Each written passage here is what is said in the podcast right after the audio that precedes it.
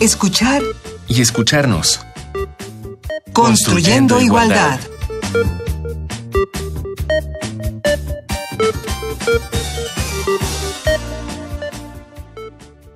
Esto es escuchar y escucharnos.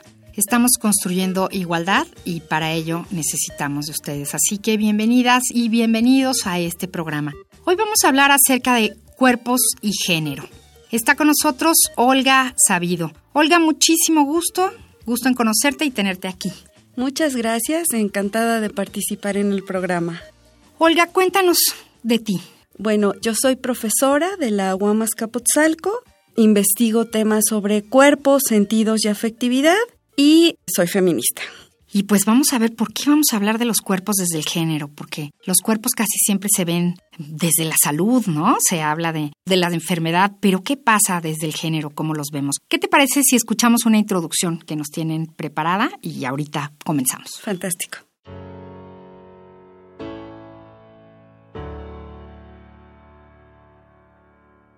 El harén de las mujeres occidentales es la talla 38. Es usted demasiado grande, dijo la señorita del establecimiento. ¿Comparada con qué? repliqué. Pues con la talla 38, respondió. Lo normal es la talla 36. La norma está en todas partes, en las revistas, en la televisión, en los anuncios. Si aquí se vendiera la talla 46 o 48, nos iríamos a la bancarrota. ¿En qué mundo vive, señora? Lo siento, pero no puedo ayudarla. Mis caderas, que hasta entonces eran símbolo de madurez serena y desinhibida, repentinamente eran condenadas como una deformación. Pues vengo de un país donde no existen las tallas en ropa de mujer, y me dijo que debería ser publicidad de mi nación, que le parecía un paraíso para las mujeres trabajadoras y estresadas. ¿No vigila su peso? preguntó. Me di cuenta por primera vez que quizá la talla 38 fuera aún una restricción más violenta que el velo musulmán. El poder del hombre occidental reside en dictar cómo debe vestirse la mujer y qué aspecto debe tener. La industria de la moda femenina es un negocio dirigido por hombres, dirigido por hombres. Estos códigos basados en la apariencia física paralizan la capacidad de las mujeres de, competir, por, el poder. Fragmento del libro El harén de Occidente, de Fátima Mernissi.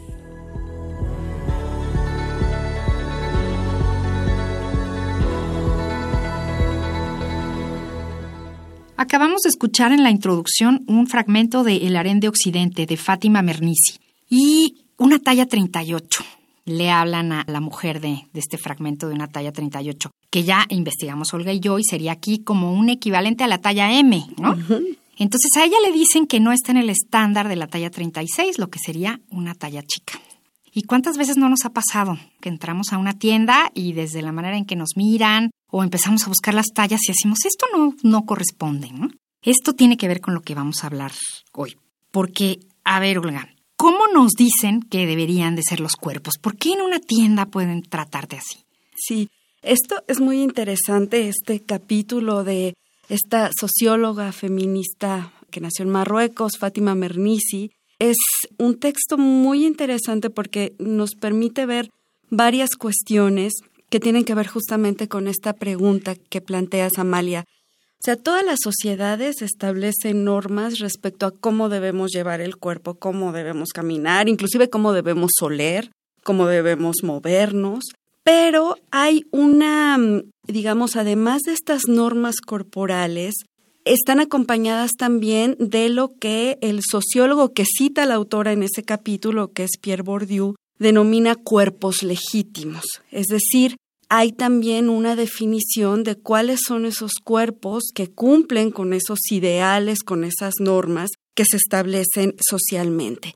Y en nuestras sociedades la norma de la delgadez es un valor sumamente importante. Esto digamos que no es tan nuevo, lleva siglos en la historia de Occidente, pero lo que sí resulta como novedoso y por eso es tan interesante este capítulo del libro del Harén de Occidente, son como tres cuestiones. Una, que en esa definición y en ese monopolio también de cuáles son los cuerpos legítimos, intervienen diversas industrias, no solo la industria de la moda, como es la que menciona la autora ahí, con los nombres de los diseñadores, etcétera, sino también la industria de la dietética, la industria de la alimentación, la industria de la cosmética, es decir, los medios, la industria cultural en general, ¿no? El cine, la música, la televisión.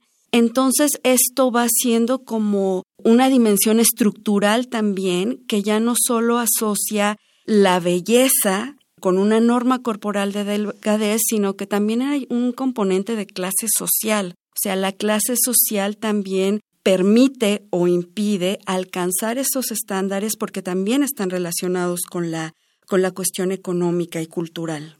Entonces, estos cuerpos ideales, bueno, pues son una tortura para el común de, de los mortales, mujeres y hombres, porque entonces, ¿cómo son realmente nuestros cuerpos? Supongo que, bueno, cada quien, ¿no? Ese es un modelo de cuerpo, pero ¿cómo son contra estos ideales? Claro.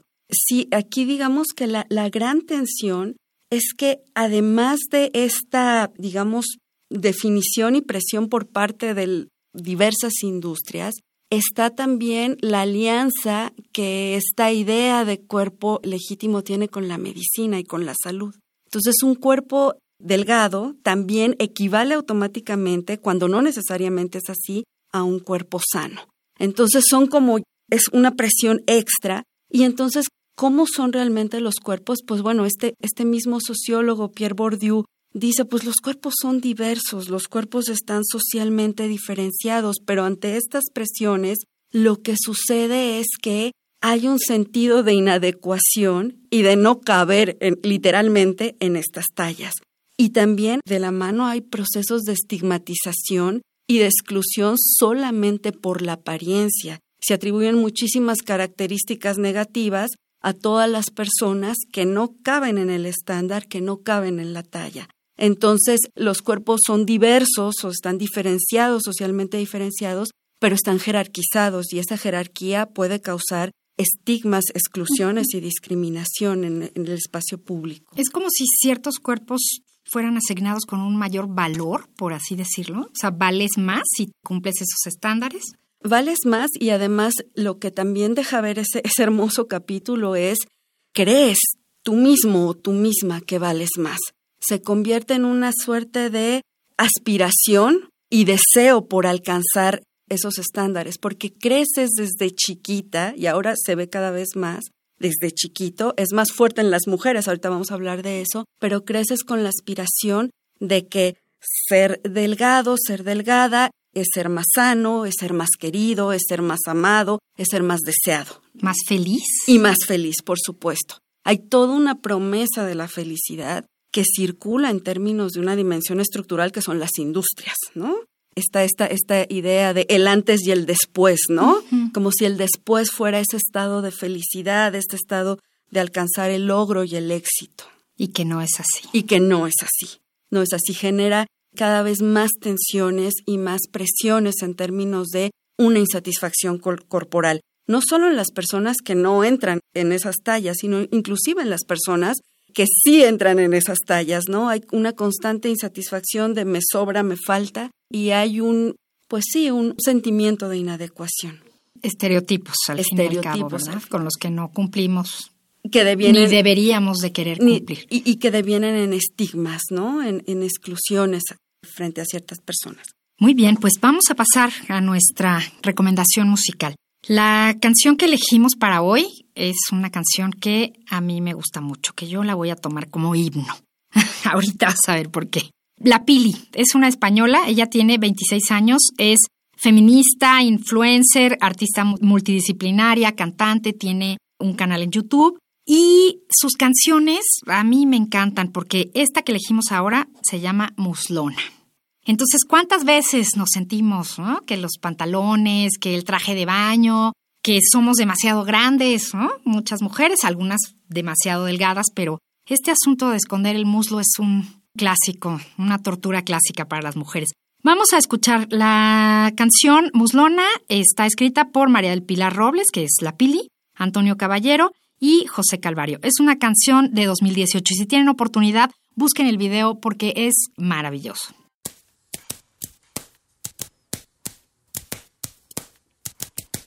Celulítica, la Pili. Yo sé que te gusta. La percusión. Lo que está escuchando no es un tambor, sonido más sabrosón. Hacia tu oreja desde mi jamón. Mulona, mulona, mulona, mulona,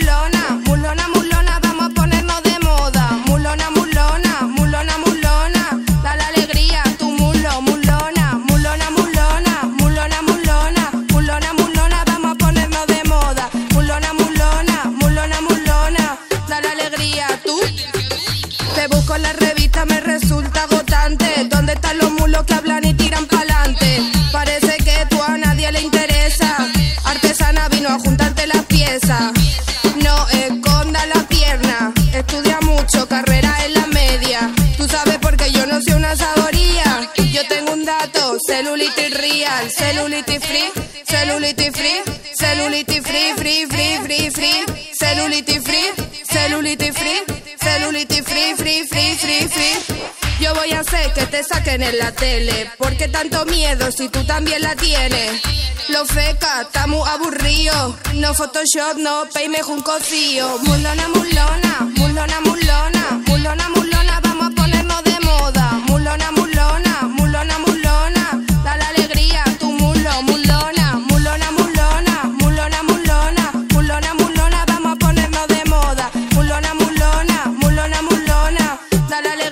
tu. ¿Quién es? Celulítica Roble, Sí, es aquí. le traigo un paquete. Maravilloso, suba.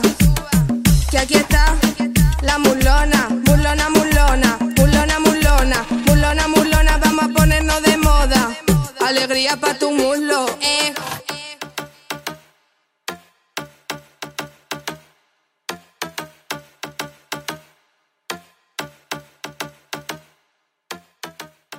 Te busco en las revistas y me resulta agotante. ¿Dónde están los muslos que hablan y tiran pa'lante? Parece que tú a nadie le interesas. No escondas las piernas. Muslona, vamos a ponernos de moda. Y yo creo que, muslonas o no, vamos a ponernos de moda.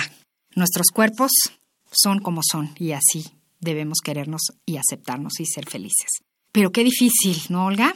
Claro, aquí es una canción como muy interesante porque nos plantea una cuestión que también ha sido estudiada, por ejemplo, desde la historia, cómo nos van educando a mirar los cuerpos, ¿no?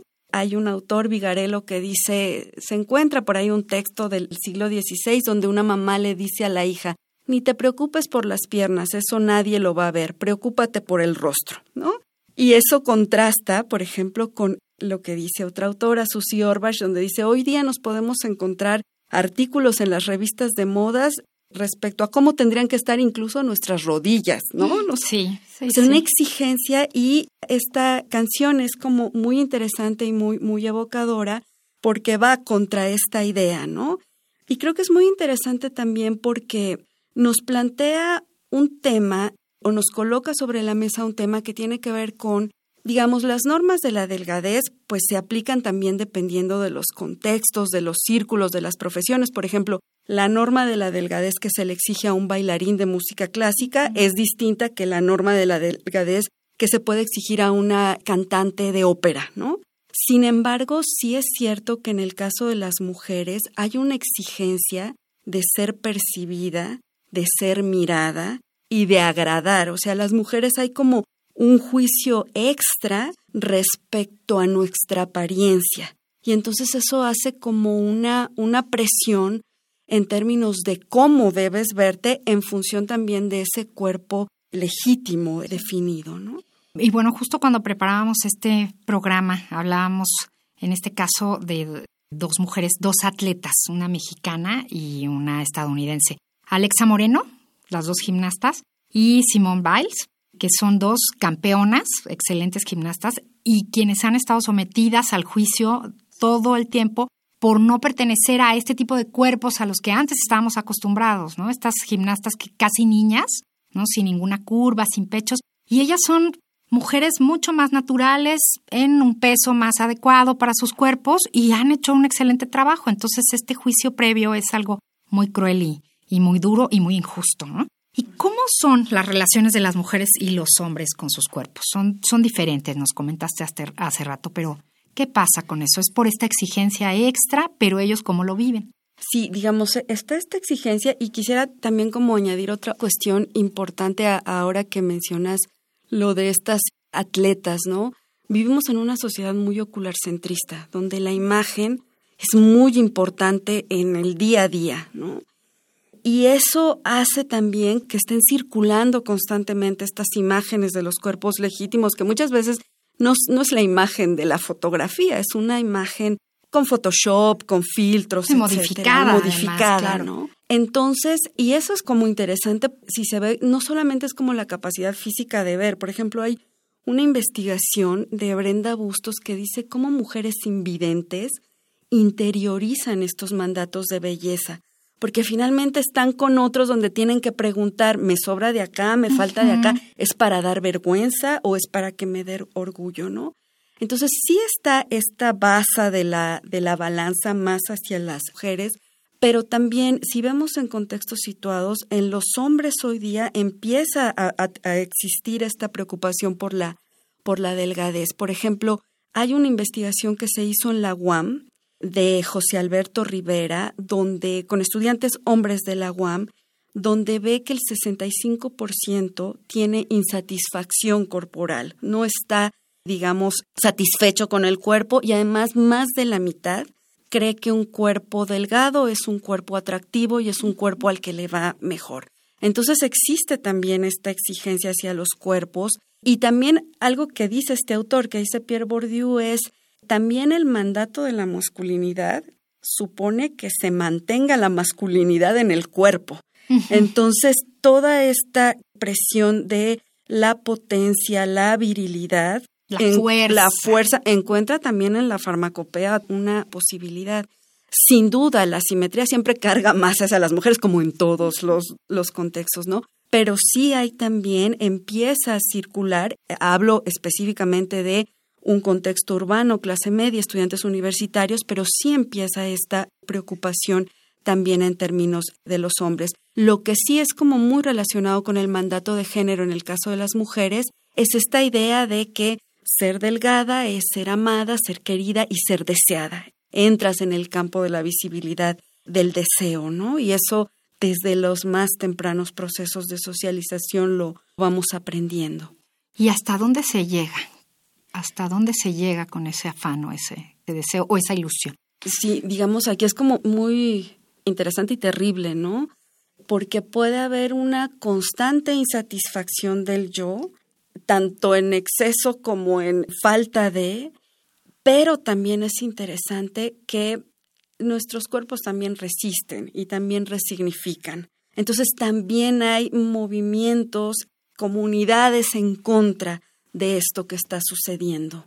Bueno, pues tenemos ahora una sugerencia, tres libros y una película, por si quieren leer y ver más sobre cuerpos y género.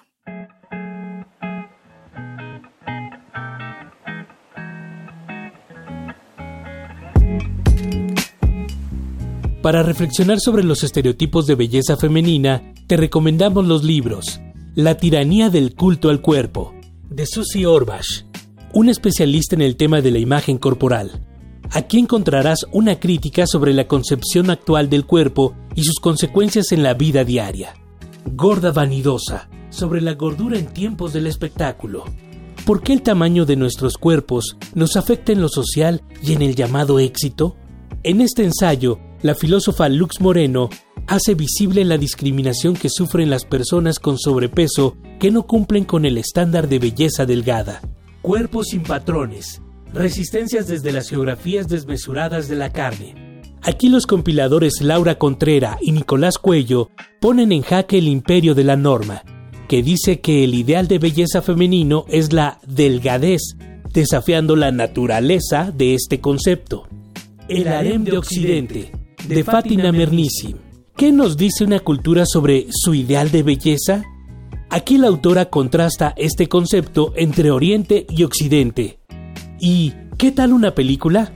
Te recomendamos Las mujeres de verdad tienen curvas. Ana es una joven de preparatoria que sueña con ir a la universidad, pero su madre, Carmen, tiene otros planes para ella, trabajar en el taller de costura de su hermana. ¿Qué hará para lograr su sueño? No te pierdas este drama de 2002 dirigido por Patricia Cardoso.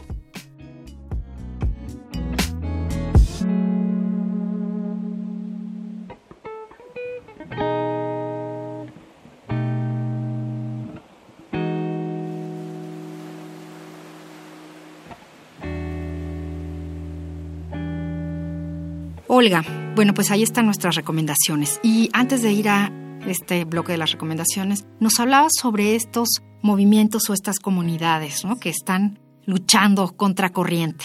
Y quiero yo saber cómo se están reivindicando estos cuerpos diversos. ¿Qué encontramos en estos grupos? ¿Quiénes son? Sí, bueno, fíjate, aquí es muy interesante porque el tema, por ejemplo, que surge cuestionando la norma de la delgadez hace también como de la gordura un tema de la agenda feminista. ¿Por qué? Pues fundamentalmente por dos cuestiones, ¿no? O sea, somos nosotras, nosotres, quienes tenemos el único derecho a decidir sobre nuestros propios cuerpos. Y además de no solo ser objeto de deseo, sino sujetos, sujetas, deseantes. ¿no? Entonces, eso entra como con una idea de reivindicar quién decide, quién opina sobre los cuerpos. Entonces hay, por ejemplo, esta, en el marco de estas recomendaciones, esta autora que se llama Susie Orbach, que plantea estos temas, pero digamos que aquí la, pues, la necesidad de repensar el asunto de la gordura en el marco de nuestros contextos hacen que surjan perspectivas críticas. Esto empieza en Estados Unidos, eh, el movimiento contra la gordura y contra la exclusión y lo que eso significa. Y en América Latina surgen o están surgiendo muchos colectivos que toman esa bandera, incluso son críticas como de una mirada pues más del norte, de cuerpos blancos, ¿no? Y lo convierten en algo todavía más crítico. Y aquí está este libro de Laura Contrera y Nicolás Cuello que se llama Cuerpos sin patrones, Resistencias desde la Geografía de la Carne. Es un libro publicado en Argentina en 2016.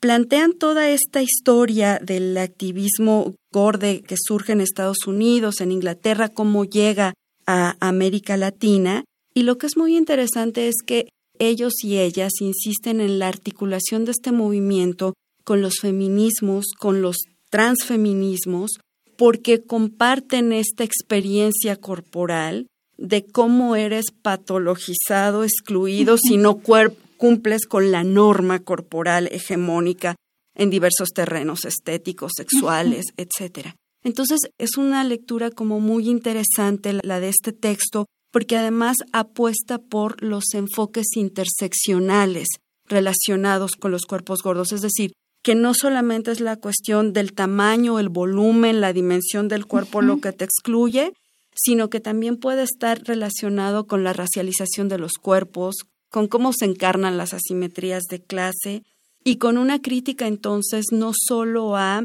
las exclusiones o discriminaciones que se pueden dar en la interacción, como el, el capítulo de Mernisi, sino también a nivel estructural, es decir, qué políticas públicas de alimentación, qué espacios públicos para ejercitarse existen habilitados para nuestros cuerpos o no existen, y muchas otras cuestiones que tienen que ver con una dimensión estructural. Entonces, estos movimientos apuestan por meter a la agenda estos temas. Y el último texto es el de Lux Moreno, el de Gorda Vanidosa, que también es su propia biografía. Es muy interesante porque es su biografía entrelazada como con la historia política de la gordura, donde lo que plantea, plantea dos cuestiones como muy interesantes. Dice, cuestionar esto no solo significa que estemos en la tele, que haya más tallas en una tienda, sino cuestionar este sistema patriarcal capitalista que nos hace sentir a todas, a todos y a todes enajenados de nuestros cuerpos. Porque esa es la experiencia de la enajenación, el extrañamiento de tu propio cuerpo. Inadecuados. Inadecuado, ¿no? Es mío, pero no lo siento como mío, porque no alcanzo el patrón que me están diciendo.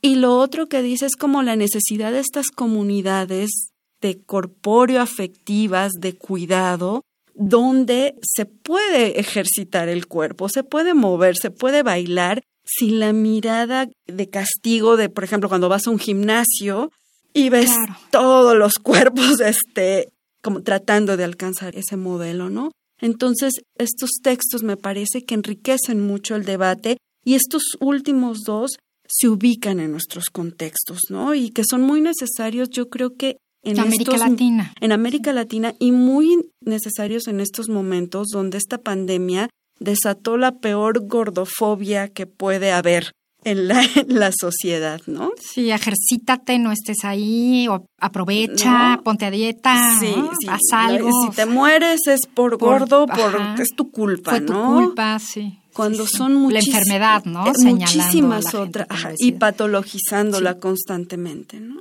Olga, pues ya vamos a, terminar nuestro programa de hoy. Hoy hablamos de cuerpos y género, pero yo quisiera que nos dieras un consejo, unas palabras. ¿Qué tenemos que decirle a nuestro cuerpo hoy cuando nos quedemos a solas antes de dormir?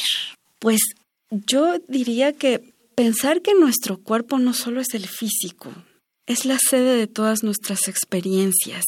Con él sentimos, con él amamos, con él vivimos, con él reímos y además lo hacemos con los otros. Entonces, el cuerpo es nuestra capacidad de oler, es nuestra memoria sensorial. Entonces, ser conscientes de que si en algún momento sentimos esa inadecuación, no, somos nosotros, es un contexto mucho más extenso el que nos puede llegar a sentir esa angustia, esos miedos, y pensar en eso, nuestro cuerpo no solo es el físico, es nuestra forma de habitar. Hay que habitar de una manera distinta nuestros cuerpos.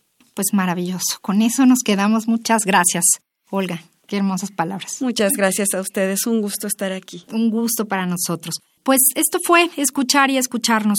Estuvimos con ustedes en la coordinación Ana Moreno, en las redes sociales del CIEG Alejandra Collado, en la asistencia de producción Carmen Sumaya, en la operación técnica hoy nos acompañó Emanuel Silva, en la producción Silvia Cruz Jiménez, yo soy María Amalia Fernández. Nos escuchamos la próxima semana. Radio UNAM y el Centro de Investigaciones y Estudios de Género presentaron Escuchar y escucharnos. Construyendo, igualdad.